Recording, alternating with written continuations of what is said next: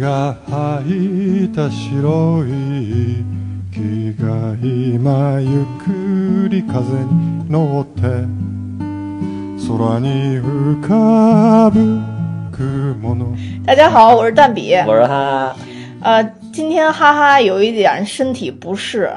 嗯呃，就是感冒了 啊。我刚才还怀疑，还怀疑他装病，然后后来发现好像真的有一点不并舒不是，服。并不是，啊、所以今但天是靠那着个，精神和信念啊来支撑我们的节目。嗯，所以今天哈哈可能主要会补刀和多负责哈哈的这一部分。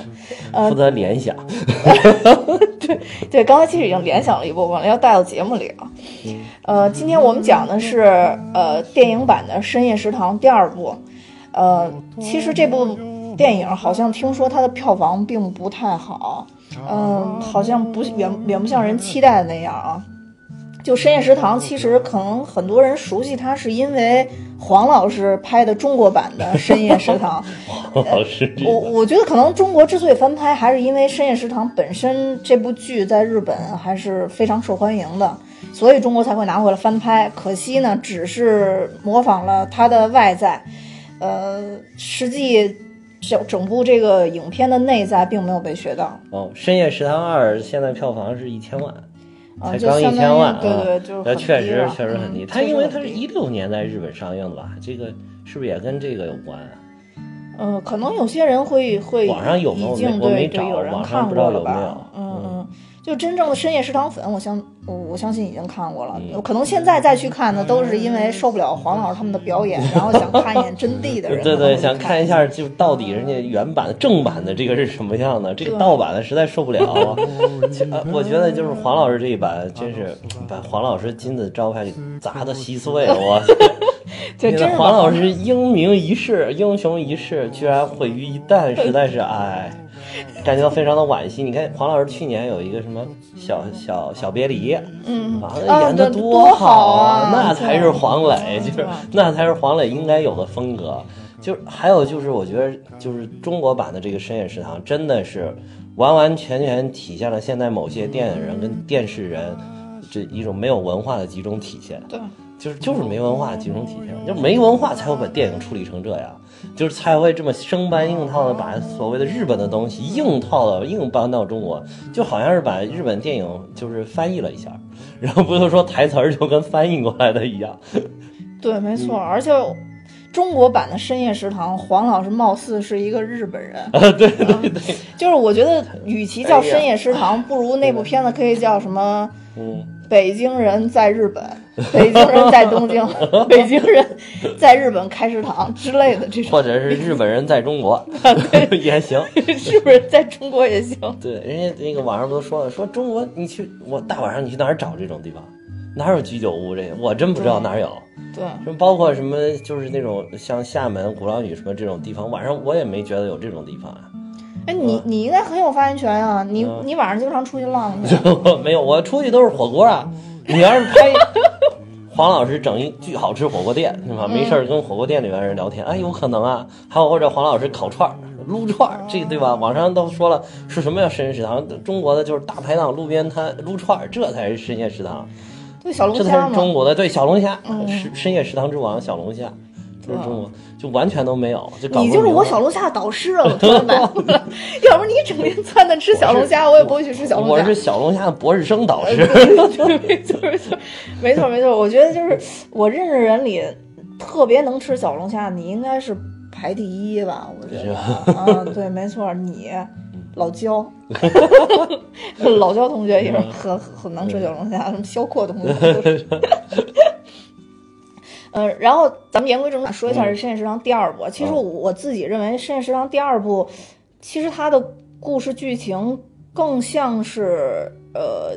电视剧版做了一下升级，嗯所以大家都会说这《深夜食堂》电影并不能说电影，而应该说是叫《深夜食堂》剧场版。嗯，呃，尤其是这个第二部，它其实就是呃讲了三个故事，但揉在了一部电影里面。嗯、像第一部的话，它我觉得剧情比较拖沓，尤其是。嗯，不常看日本电影的人可能受不了日本这种特别缓慢、特别清零的这种这电个影节的奏啊，叙事风格，对和这个是节奏日。本的是不是都这个节奏？嗯，那也没有，大逃杀。就是北野缓慢的武，就是缓慢的节奏和变态的节奏。就两个极端，就很两难找到个节奏中间儿的，对对，这这这种感觉。嗯，这里边讲了三个故事，然后有三个呃，应该算三个女主角吧。第一个就是喜欢穿丧服吃烤肉的一个呃嗯女子，她是一个编辑，然后在受骗之后，后来终于找到了真爱，嫁给了一个和尚。呃，因为日本和尚是可以就是结婚。嗯然后什么就没有界没有界限的嘛，因为鼓励大家都在在日本鼓励当和尚嗯现嘛。在很多我们的和尚 也行，这不告诉你是吧？对， 但就没法儿光明正大啊的在外边儿对就的就就是，而且日本的和尚是就是很看颜值的，很多日本和尚都长得特别帅，啊嗯，然后就是人家是真正什么酒酒肉穿肠过是吧？对对对佛在对对心中留。呃，是吧，对对对，没错没错没错，而且日本和尚就是像这种结婚啊什么的，全全全部都是允许嗯的，而且真的日本和尚是特别富的，所以很多人愿意嫁给和尚。啊，这中国的和尚好多也很复杂。啊，这个我知道。嗯然后第二个是讲了一对儿那个开荞面面馆儿的那个母子，啊其实主要是讲说这个这个儿子爱上了比自己大十五岁的一个女 子，马克 龙，这不就是法国总统马克 龙吗？这这，我估计他的儿子就是未来的日本首相，就是这小子反正肯定是很有潜力嗯就是的他，爱上那个那个女的，估计也是罗斯柴尔德家族的 人，也是马卡龙的创始 人。是绝对是大户人家，然有后前途，这孩子有前途。对他这里边其实讲这孩子是一个等于叫荞麦面馆的少东家， 也算是富二代。然后第三个是讲的一个特别爱吃猪肉汤饭套餐的一个老奶奶，呃哦，她当年就是跟一个男人私奔了，然后等于相当于把她的儿子跟老公都都都扔了，嗯，然后她的愿望就是再见一下被她抛弃的那个儿子，但是她她也知道可能她儿子不会原谅她，所为以什她么的为愿什么望就不是见他被他抛弃的老公呢？ 呃应该已经不在了，没交代是 吗？然后她就离很远的就是看了一下她的儿子，当然这中间遇到了很多好心人对她就帮忙什么的，嗯，嗯，所以就是故事听起来很简单，但是日本的电影的叙事风格就会让人觉得说，呃，很多东西虽然很平淡的讲述出来，但却别特别有温情。嗯，是嗯，对，是，嗯，刚才咱们也就是我说了，我我我一直以为啊，就是世界上有两个特别小清新的地方，啊嗯，一个是日本，还有一个就是小小清新的最高峰台湾，但这个台湾应该是受日本影响的吧？是嗯是，但是就是他们两个都很小清新，然后都特别的小清新、小文艺这种。但是我在我心里边，我就是你你你也可以观察呀，我感觉就是台湾的，就是更加属于那种洁白无瑕式的小清新。嗯嗯就是感觉好像这这帮人生活就是天生无烦恼， 就是就是这种感觉，不愁吃不愁穿，然后无烦恼，天天就是那种特别小清新。就是日本的总有一种淡淡的忧伤。啊，对对对对对对吧？对这但是就是你看清淡台，你看台湾的那种小清新的，往往没有这种淡淡的忧伤，就是空气里充还充满一些小甜蜜。啊，对，就是非常甜甜蜜蜜的那种感觉，就是嗯就是嗯日本的这种感觉，整体的这个国家的这种感觉，其实虽然说在比如说像像在什么新宿啊，或者说是什么涩谷啊这种地方，还是有一些感觉很忙碌的时候，嗯，但整体来说还是一种很悠闲，然后或者说人活得还是偏优雅的，嗯让人觉得很有序。对，就是，但是我我说说实话，就因为台湾我，我就我去过一次，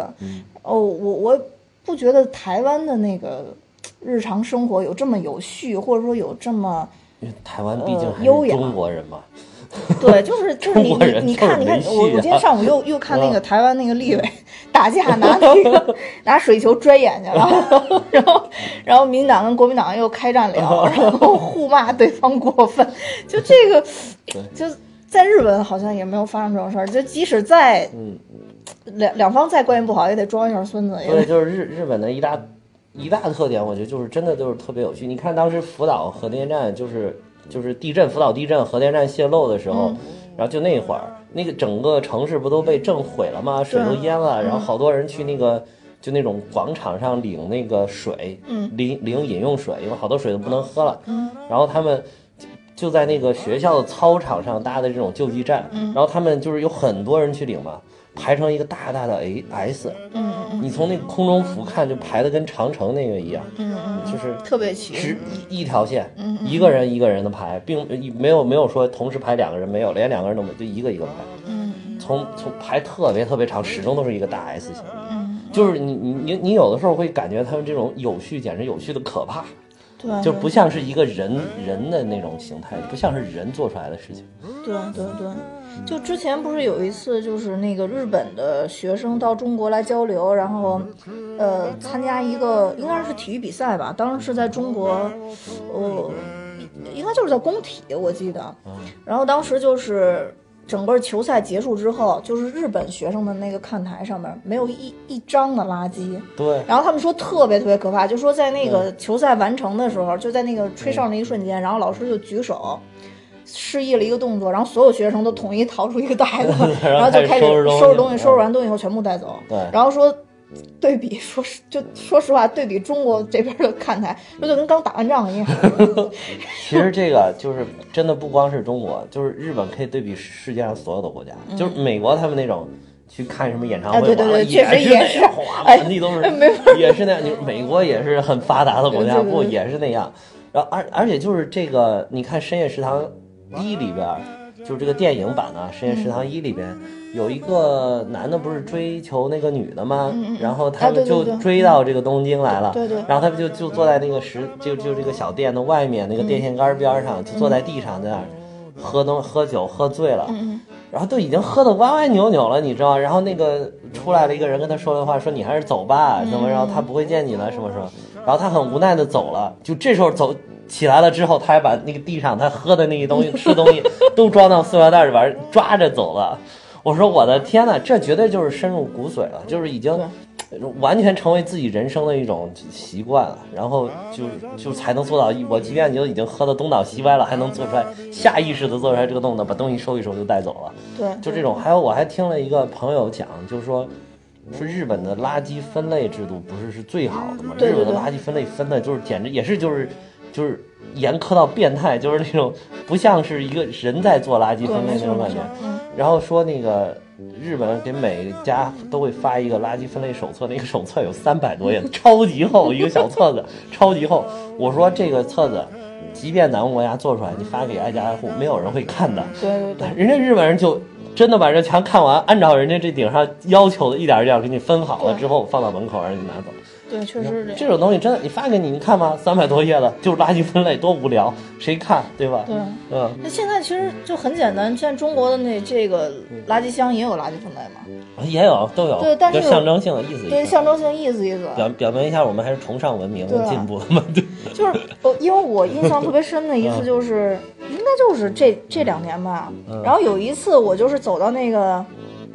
那个那个垃圾箱那一块儿嗯，然后我就想吐口香糖，你知道吧？啊，然后我吐口香糖，但是我是吐在一包纸里，然后啊我走到那儿我就犹豫了，就是因为我我还是就比较在外边扔东西，我是挺有点注意这些东西嗯嗯的，然后就看可回收跟不可回收，但是 像这么大一包纸，按说应该扔在可回收里边儿，但是里边又包了口香糖， 应该扔到哪里是对吧对？对，然后我就在那儿站着，我就挡住那个垃圾桶了嘛。对然后后边一个大娘过来以后，然后把就把我骂了一顿，说你要扔就扔，不扔别在那儿挡着。 然后然后大娘就把一团纸扔在了那个不可啊，不 对可回收那里边儿。对对是，然后后来后来我就觉得，哎呀，我就不知道是是我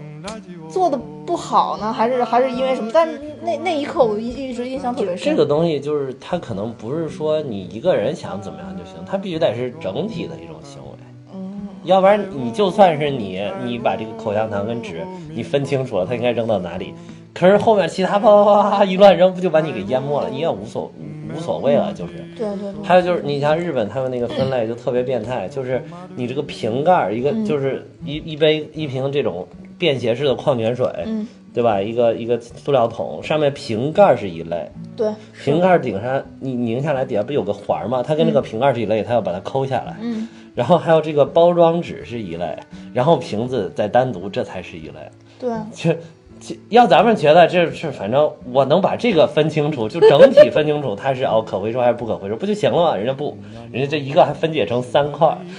就是它真的已经是长期的，这是一已经是一个社会社会习惯了，社会习对惯对对，对它已经是可能说很难改变，这都不需要教育，因为从小家里家长就是这么做的，对而且周几是什么垃圾该回收，啊周几对是对该扔什么，大家都清楚。然后对对对什么是扔，应该是扔在大型的垃圾场是可回收的，什么是扔在家里后边垃圾站，这些还都不一样，也都可以分得清楚。对。就对，虽然我觉得就是咱们咱们国家咱们的民族跟日本属于有什么家国仇民族恨对对是吧？对对对这个不可否认，对吧？我对想想这段悲惨的历史，我们也很气愤，但是就是不能不不能不承认，日本在很多方面是非常非常的先进的，对这个非常确的实非常非常的文不明光是的。针针对于咱们国家嘛，不光是跟人，这跟跟是哪个国家在世界都上一比样，都在是世这界样，上对，都一是有样。很多可取之处的，对，就是还是要客观的看待这个事情。我我嗯我突然又想起一件事儿来，就是当时我们去那个意大利佛罗伦萨去嗯看球，呃，在我印象里啊，嗯我当时一直都觉得，比如什么欧洲人啊或者怎么都很优雅的那种，你知道吗？就是基本上来说，起码礼貌性来讲，应该跟日本人差不多是吧？嗯，然后当时我们要进那个体育场的时候，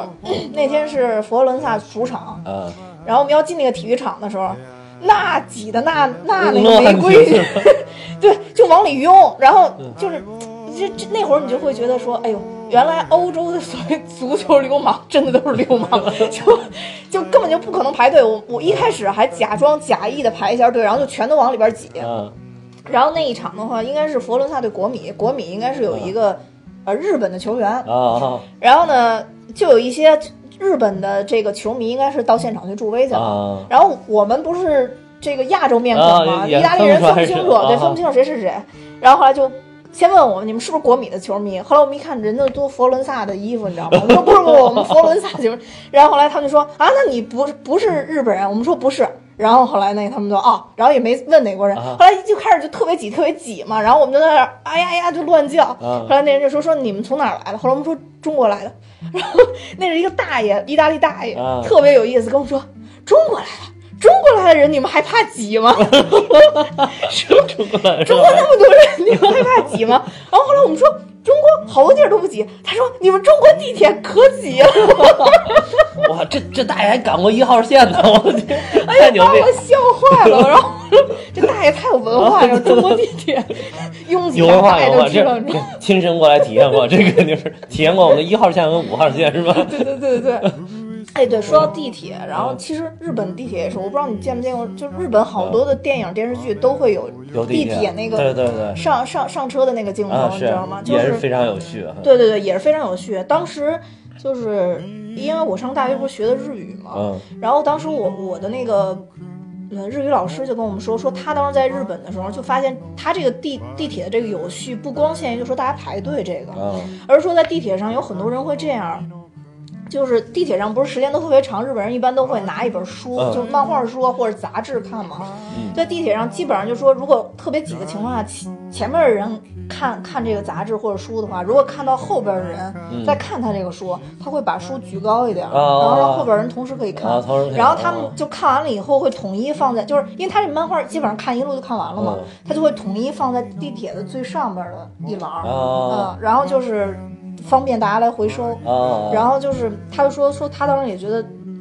特别奇怪，为什么每个人都是放不一样的书，但是能最后摆的那么齐，都没、啊没有人来整理的，是然后是。就是摆的特别齐，就都都是一一些种体现嘛。就是那一种社会文化，这种一种文明程度的一种体现。嗯对还有这个，我觉得它不光是就是就是有序这么简单，就是它是长期形成的一这种一种互帮互助的这么一种一种风格吧，对对对对对一种文化。对对啊，就是你你我你可能今天忘带书，或者是今天有什么事情没有嗯拿书，然后那你要想看，咱们一起看，对吧？既然对你你既然对我的是这互帮互互助，咱们这边可能是，妈的，我的凭什么给你看？ 然后你掏钱了吗？你就给我看我的，你想得美。 咱们这节目没有直播，实在太可惜了。你这个演技现在是 非常有长进，你现在演技非常有长进，比第一次咱咱们那个入学热身的时候表演那个叫什么来着麦克随你哦你比卖那会儿肉还还长进，真的真的，你比那会儿还长进。其实整个的这种这种日本的文化，有的时候你从这个就是深夜食堂嘛，我觉得好多人喜欢看这个，也是从这个里边能看到很多日本文化的部分在这对里对边对。嗯，嗯，你看它的里边，就是比如这个这个影片里边，就是不说其他的嗯啊，首先一个大家大家也都比较熟悉日本人的一个特点，就是点头哈腰，对对对，真的是嗯对不。管说什么，就是没几句话就要啊，呀啊，真的不好意思啊，给你对啊，贴对娃娃，对すみませ对ん， 是吧？对对对对对对对对，要不然就要感谢，是吧？啊对对对对对，这个啊在日本要不然常就是阿这里嘎多，是必吧？须的，对对对，各种就是你始终就是点头哈腰的这种，人而且就是真的也是一种习惯，他并没有说是就是说我意识到这个，他好像就是一种习惯，对啊对啊。嗯，就跟北京人说什么得了吧您那什么， 就啊对是一个对意思，对吧？ 嗯就是就还还还是不同地区的一种一种一一种习惯文化对对文化了，嗯对。嗯，在这个深夜食堂里边，还有一个就是说，嗯，整部这个这个电影虽然说它的故事特别多，其实嗯包括它的那个电视剧也一样，其实每一集都是一个故嗯事嘛。但是它其实是讲的所有的故事，好像都是围绕一些小人物的故事。 对，嗯，其实我是特别喜欢看这种小人物的故事不。是因为是啊，我们都是小人物，对，我们都是小人物。 感同身受啊，真的，如果说就是没有怎么说呢，没有那种特别华丽的特效、打斗啊什么的这些东西，抛抛开这些不说，呃，单说对于小人物的故事来说，其实我是很喜欢看日本的这种小人物的故事，跟美国还不太一样。 嗯，美国可能因为搞这种个人英雄主义搞的已经就很多年了，所以小人物很多时候都最后会变成英雄。 啊，但日本的这个小人物只会更加渺小。或者更就符是合说现实，维你持知道吗？渺小啊，是对，吧？维持渺小，对，就让人觉得说，嗯，可这这才是真实的生活，对对对嗯。所以就是看这些，就是周边人的生活会更容易让人觉得感动，这也是深夜食堂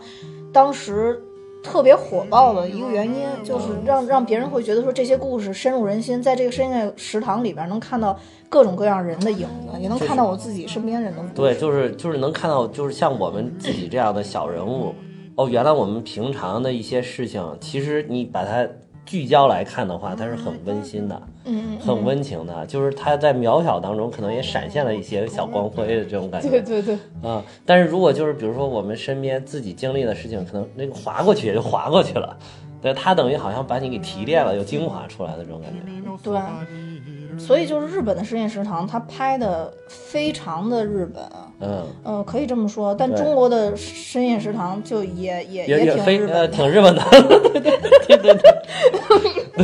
不知道用什么来描述，只能这么 说。就是，呃，我对我其实首先就是黄呃黄黄磊这个穿的这黄老师穿的这个衣服，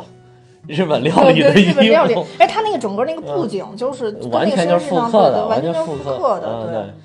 你说而且对，还有那个脸上那个刀疤，是吧？啊，对对对对。对哎呀，黄老师这么好的一张脸，非要弄个刀疤，哎呀，就现在其实根本就没搞明，我现在其实没搞明白，是不是因为说深夜食堂，比如说我买了这个这个日本深夜食堂漫画的版权，所以嗯我就必须要按日本的要求我这也么没搞拍。明白，嗯就这这个不太清楚嘛，就是但是如果要说其实没有这些限制，那我就觉得真真心太失败了这呃。个对对这个对拍的，对，呃，我我黄磊那版深夜食堂其实我没看过几集，嗯哦，我应该就看过半集吧。我看一集半，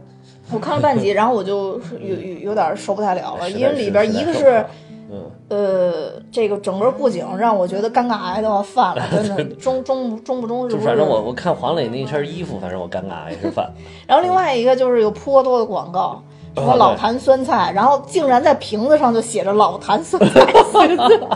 我真的尬不出来了，就我都服了。然后哎，他他那个老坛酸菜是统一的还是康师傅的？我没搞明白当时，不知道看出来啊，我就。不知道管它是什么是，但总之是是汪涵的那一版，总之是吧？是统一酸，呃总总之是老坛酸菜，反正就啊就一直在闪现当中。嗯然后你就会觉得这里边广告好多呀，然后还有一些好像还有什么 类似于什么房产、房产什么中介的这种广告，然后你就会觉得这个，因为本身它是一个温情的一个片子，啊嗯，就不不想让人夹杂这些商业化的东西来看。嗯，呃，一看的话就好像很拉回现哎，实的日那日种。本的还真没有哎，日本没有，日本的那个版本里边真的没有植入广告哎，没有没有那或者植入的日本广告咱也不看不出来是吧？就 反正感觉没有没有，好像说要盯着哪个瓶子或者盯着哪个面袋儿，顶上非要拍两眼的那种啊。对那而且它那个食材都是很原始的嘛，嗯都是很原始处理出来的。还有一个就是，我觉得这个中国版的这个还有一点特别扯，就是美食一点不美，看起来， 就是不但美食不接地气，还不美。对，嗯对，呃，不但说嗯，美食不接地气，而且还不美，而且故事性也并没有那么的强。就这个故事性，让你不会觉得说有好多就哎，据说接看近身边有看往后面看的，据说后面有几集有好像有几故事呀，有故事几性还集嗯行，听说有几但是集反正就是我看这一集半真的受不了。你看没看网上就是嗯那个有人收集那个说中国真正的深夜食堂什么样？就大多数都是撸串儿，都是撸串儿，对都是撸我串儿嗯我我看了，我看了，就是这个这个电视刚播了那么一两集、两三集的时候就开始嘛，网上都看完，这才是我们的实验食堂，就是在微博上放图片儿，啊对然后一看全都是撸串 儿，对都是 撸坐串在儿。路边儿一小那个特别矮的那种小桌子，坐四个小马扎围着一块儿，然后那边有老板在那儿烤串儿，就这种场对，景。没错儿，嗯就是其实就是好一点儿，就类似于咱们上次跟呵呵录完了以后，然后在那个楼顶儿。嗯啊，对跟，陈总他们在、啊在对楼顶儿那次对对对那种就是好一点儿的话，对对对虽然说很难吃，但是但是就是对就那种感觉的，有点灯啊，然后有大屏幕那种，对看起来就好一点儿的，差一点儿就小板凳儿，对然后这才是中国的实验食堂。 是，嗯，而且我之前看见就说，你真正深夜食堂故事是什么样的？我印象特深的有一个就是说，呃，有一哥们儿写说他正在喝酒呢，也是跟朋友一块儿喝酒呢，突然听隔壁桌打起来了，对对对对对，隔壁就桌。有这种情况的。说隔壁桌打起来了，说是因为什么呢？说是因为这隔壁桌有一个人先说，哦、说我要调走了，我要调去也不什么什么地方任职了。说兄弟们，你们就留下好好干什么的，乱七八哦糟。然后突然有一个人拿起啤酒就拽到地下，然后就开始打这个说话的人，说他妈的，老子拍你马屁拍了两年了，眼看就要升职了，你告诉我你要调走了。 啊，就因为这事儿，太贱了。 你知道我想起来啥？嗯你你这个场景想起来，我还以为那就是隔壁那一桌两桌人，一桌说你瞅啥， 另外一桌说瞅你咋地，然后两桌就干掉，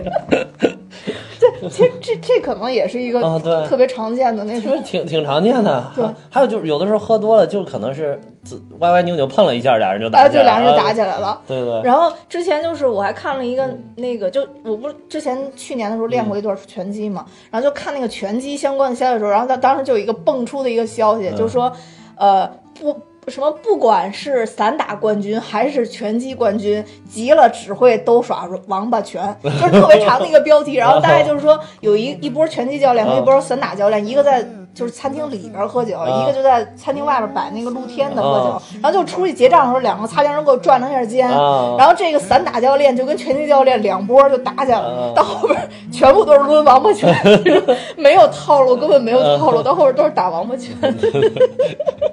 是对这个可能才是就是中国的这种深夜食堂哈、 啊嗯，对对。其实中国它也不能叫深夜食堂，就是那会儿可能中国人不喜欢叫食堂，但是深夜排档，对吧？这就排还不档是叫我的大 排档？这如果叫，比如说咱们要是叫什么深夜大排档的故事，可啊能更对更是接地是不是气更吧，嗯吸引人对，对更吸引人，对更像中国人的故事。就是我觉得像别人这个创意，就深夜食堂这创意，就是能够启发你，你搞一个就完全中国版就行，你没有必要原原本本把人家版权买过来，然后把故事拍的都一模一样，对吧？对对对对对。所以说，不知道就是说他买这个翻拍权到底是有没有限制嘛？如果说他真的是对有限制的啊就，必须要拍成样那那啊咱们就可以理解对对了。对如那果还说情有可原的，嗯对，还情有可原啊对，但是也解释不了这个美食东但是西方他面。就是他居然能想到，这就是即便有这样的要求，他居然还想买，我觉得这个也是没文化的体现。 那倒那也花是啊嗯这冤枉钱，干嘛？那倒也是那倒也是对吧？你自己想一个故事，那个我的大排档，对吧？或者深夜排档，这不是你你你都连版权费都不用交，对吧？那倒也是嗯那倒也是，确实是，确实是。嗯，这个深夜食堂这个，当嗯然除了体现什么没文化这些方面， 就是故事性方面，嗯然后它其实，在深夜食堂里边这些美食也是在日本其实挺常见的一一些啊饭，但是在这里边通过一些拍摄手法也会看出这个，就让人特别特别有食欲。对， 其实，其实拍美食这一点，我觉得我还是有有一些发言 权的。是是是，深夜卷饼，其实，其实像像这种像这种美食类的拍摄，最重要的一个就是近景。啊其实是你看那个是是，加滤镜，后面背景虚化。那 我没有，主要就是就是就是一定要拍得近，然啊后让让食材就可以显得很新鲜、有特写的感啊觉。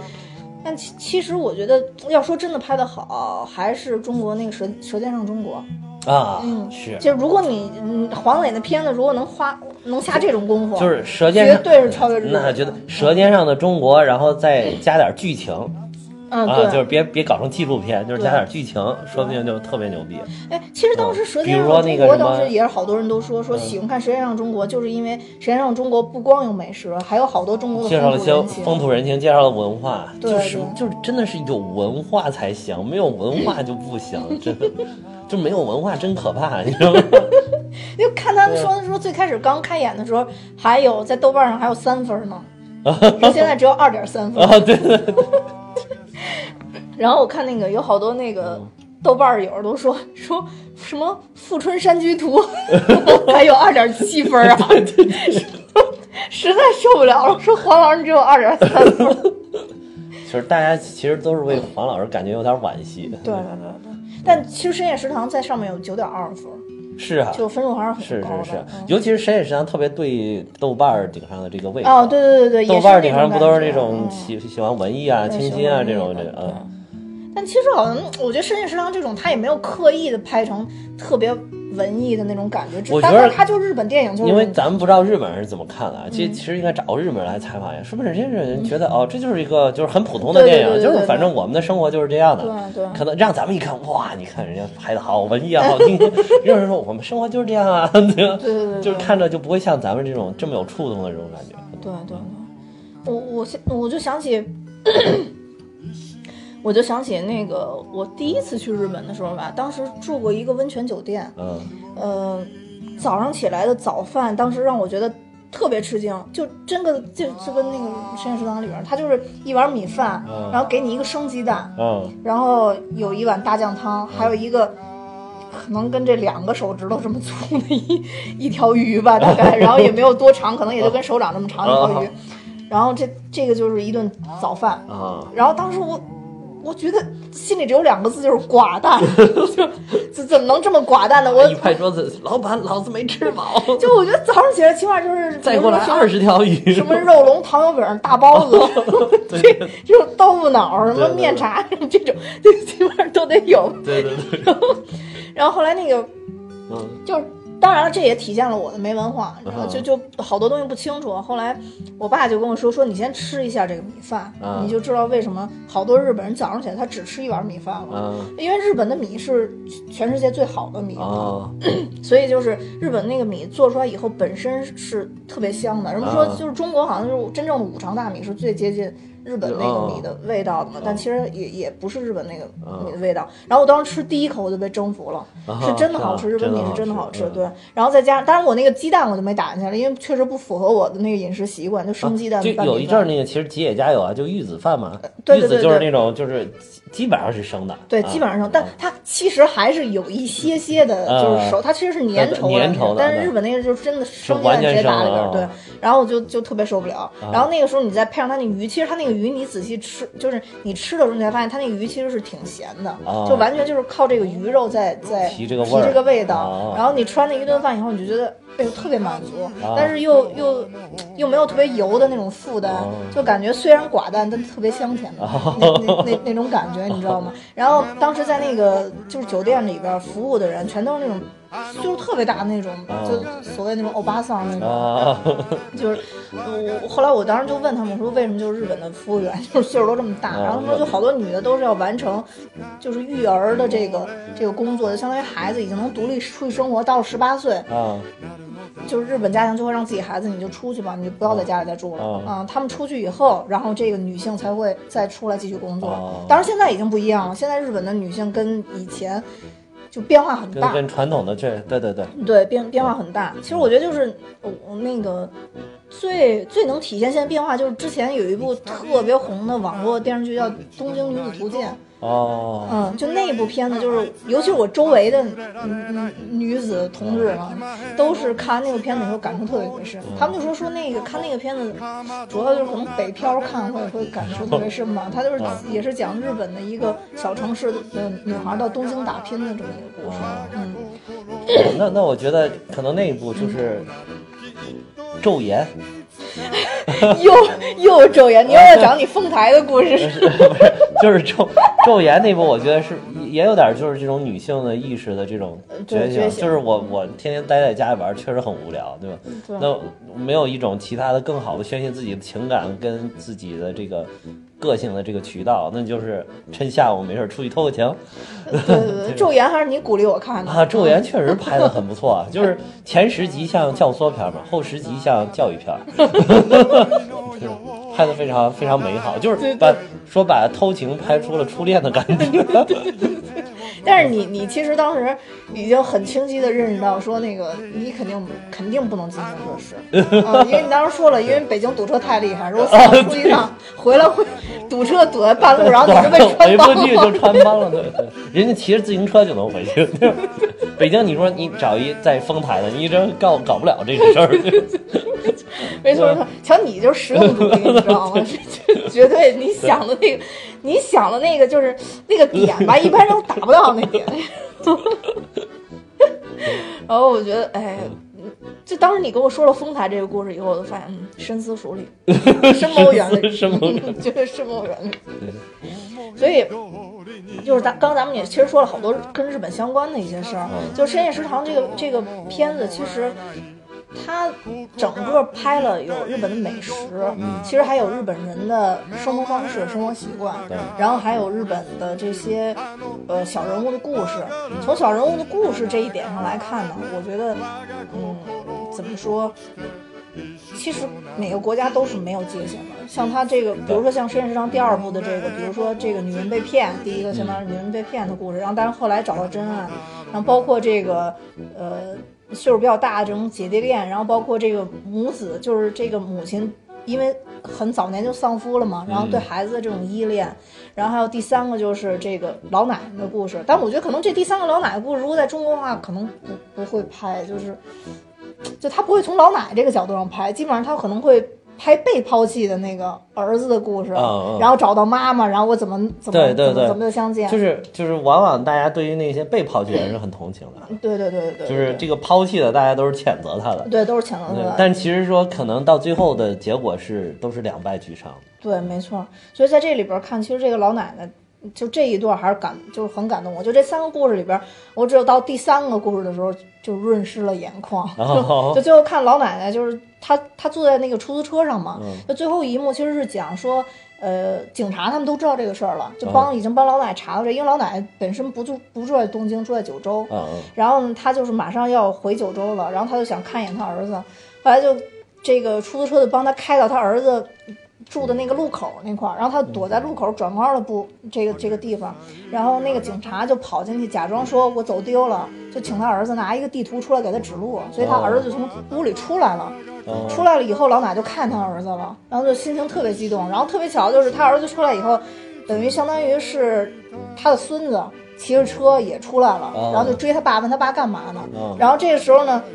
他的那个夫人等于就是他儿媳妇儿也出来了，然后就给他儿子送一东西，就说你怎么能忘带这个东西？相当于他一家三口都看到哦了。嗯对，然后那个警察特别热心，编各种理由把那男的，他们一家人都留留在路中间儿，就为了让那老奶奶看个够。哦然后后来那老奶奶到最后就说说我已经满意了，然后就说我可以走了。然后他就最最后就是这个这个出租车开走的一个一个一个镜头嘛。然后所以当时我看到这块儿的时候，我觉得人嘛，到最后最后剩下的可能就是对亲情的一个依恋了。那个时候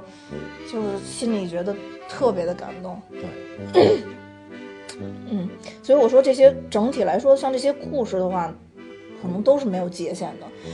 嗯，拍电影啊或者电视剧，嗯现在我觉得国内好多喜欢拍那种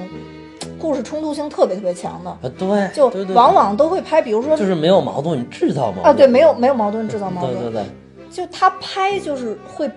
更多的去拍冲突的这嗯嗯个场景、冲突的画面，还有故事最高潮推进的部分。但其实这个深夜食堂这部分反而它不会这么拍，嗯它像老奶奶的这个最冲突的这一段故事，它都用特别简单、特别平淡的手法，对，对嗯就是处理过去了，而体现出来的都是人的心理活对，我记得咱们之前有有哪一期咱们也说过，就是说有的时候这种嗯貌似好像很复杂、很很激烈的冲突，好像能给大家造成这种冲击。其实有的时候就是我们最真实的点滴这种生活，它里边提炼出来的东西，照样能给我们很多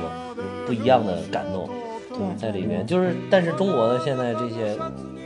电影人、电视人好像很难捕捉到这个东西，就是。嗯不管是电视剧也好，还是电影也好，往往给你没有冲突了制造冲突，没有困难制造困难。然后这人本来可以不死的不一定要 死，这人本来可以俩人挺安不一定要出轨。对，嗯，所以我，我我我有时候经常在想，对于咱们这个好多电影电视剧来说，就你真的就会感觉特别的肤浅， 嗯，就它对它只是浮于表面的一浮些于表表面的，对嗯，然后你你感觉你是在看电影，就其实你是在看热闹。啊，对，是看热闹，嗯，对就对。我我经常会就这么是想咱们中国的一句俗语嘛，叫什么“内行看门道， 外行看热闹”。就是说，现在这帮编剧们真的还停留在外行的这个水平。嗯，对对对对，没错为。什么？因为我觉得现在这个编剧大多真的没有文嗯化。 你是是看看咱们尴尬的这个那那一期那个是是呵呵嘿嘿嘿嘿嘿嘿蒙奇，这个嘉宾的名字有点太像了， 分不清哪个是哪个。嘿嘿那一期就说不是说就是他感觉现在中国的这些。上这种艺术类院校都是上上不了那种好大学的，没办法考那么两三百分的去上这种艺校，你再出来，他对于生活的感悟，他可能，他可能真的，你不能怨他，就是他真的体会不到这个东西，就是他真的没有思考过，真正的就是坐那儿安安静静的，在一个屋子里边安安静静的，就是仰望着天空，思考着人生，没有经历过这种事嗯情，所以他体会不到，他必须得靠一些很强烈的这种外界的物质的刺激，他才有有反应，所以他才会写出来这样的东西。我觉得可能是这样没，错，嗯，就其实， 就其实就是，嗯，换就是，嗯按咱们这个《深夜食堂》这部这这这这部片子说，其实它是源自漫画嘛，嗯就是以《深夜食堂》这部漫画，这个作者安倍夜郎，其实他也是早田大学毕业的一个、嗯啊嗯一个高是材生，对他只不过就是说后来在在学校期间就参加了这个漫画的这么一个研究会，然后之后等于。相当于毕业了之后，然后就慢慢的把这个漫画变成了自己真正的一个职业，然后后来画出了就是包括像《深夜食堂》在内在内的这些经典的一些漫画。对，嗯，所以说他是应该是就是本身自己就是有内涵，有这种生活，对然后很善于去描述人心的这么一就是个。而而且可能他真的是对生活有很细致入微的观察的，对对对对对，他知道就是能嗯能把握人心之后，他就知道哪些点是可以让人触动的。对。嗯，对，哎，我突然想起来了，最近这个正在热播的一个电视剧叫《我的前半生哦，我知道，我知嗯你道。看了吗哎我看了几集。》啊，里边儿其实有深夜食堂的影子啊，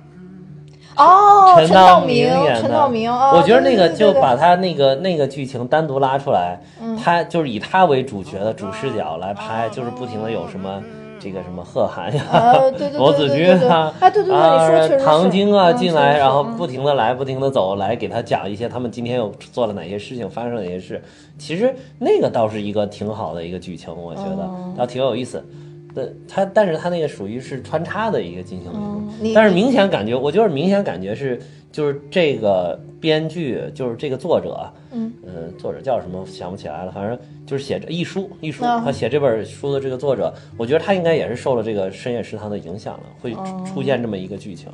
哦，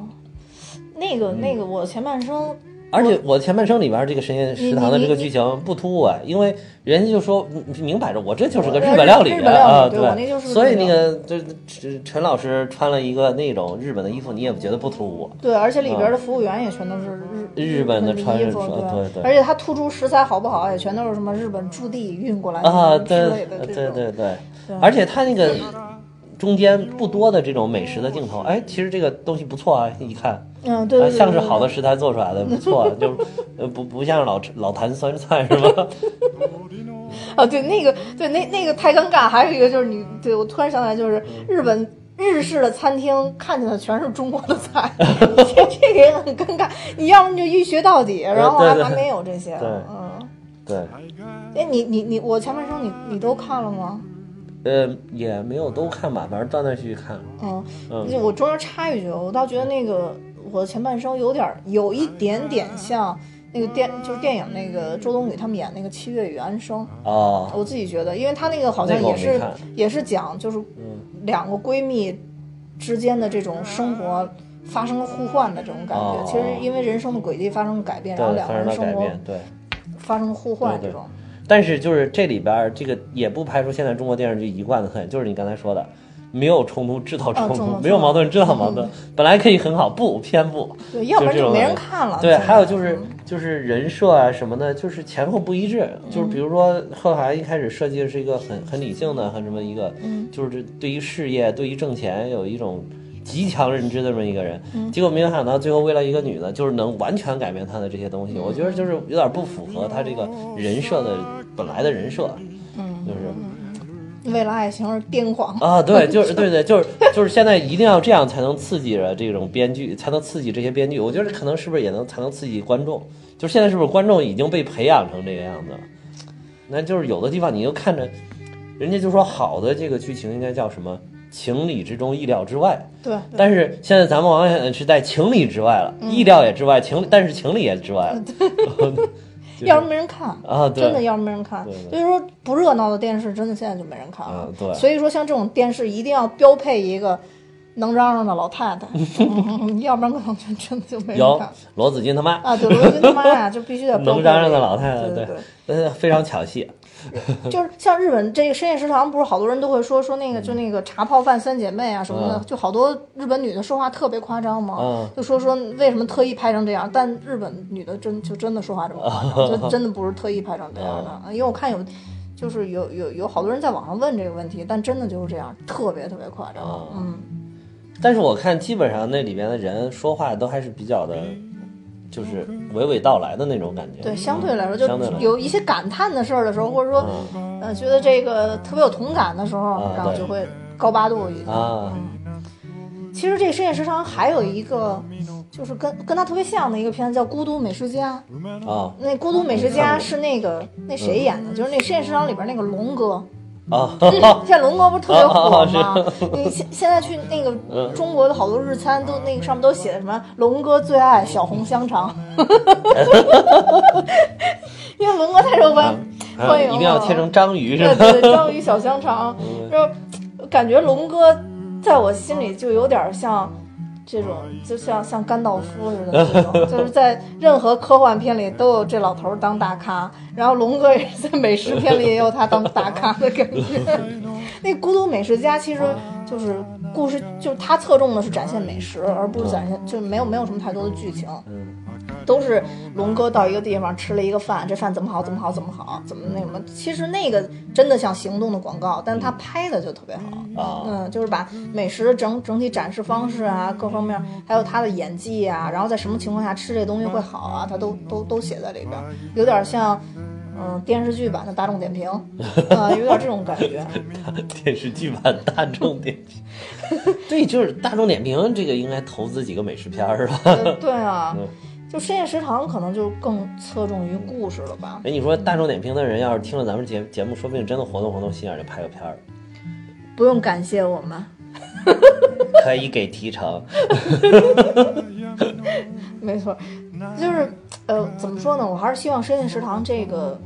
电影儿或者电视剧能继续拍下去。啊我觉得，也许下下一部，也许再有《深夜食堂》第三部电影，中国可能不会再引进了，但我还是会 看。但是我觉得就是这种小人物的故事永远都讲不完。对，没错啊，，因为社会主要主体还是由小人物来组成。对，而且其实真的只只是小人物的故事才最出其不意，才最有故事性。对对对，最打动人。嗯对对对而且就是让我们这些普通老百姓看起来最感同身受。对，最感同身受。你整一星爵在天上飞来飞去，妈的，老子真上不去。 就看《深夜食堂》这个片子，你就会想说，嗯，可能有一天我的故事也会出现在深夜食堂里嗯面。对嗯，对你也有可能啊，不是你你的故事，对你的故事可能难点儿，但是也有一天也会可能也会出现在谁手里。 我觉得咱们俩要是减肥成功了，可以做一个什么励志的深夜食堂的故事，啊就两个人每天晚上虽然都特别想去深夜食堂，但到了深夜食堂还是坚持不吃。啊，对，只是去聊天儿呃，，对，只是去做聊节天而目已。对 然后感动这世界上大部分的胖 子，然后我们两个又成了励志导师。呃， 对，那好，那我们今天也说的够多了，也讲了很多日本文化，也讲了很多嗯小人物的故事。呃，期望能尽快见到《深夜食堂》第三 部，嗯、希望能比第二部拍的更好，因为第二部我想我觉得是比第一部拍的更好的。啊嗯，那我们两个也加油减肥，然后之 后尽快也能到深夜食只堂能去去做 节目。对去做节目，最关键要去吃啊。对对，减减肥是为了能够更好的吃。好了，那今天就到这儿，谢谢大嗯家，拜拜。我们今天是不是应该说撒由那拉？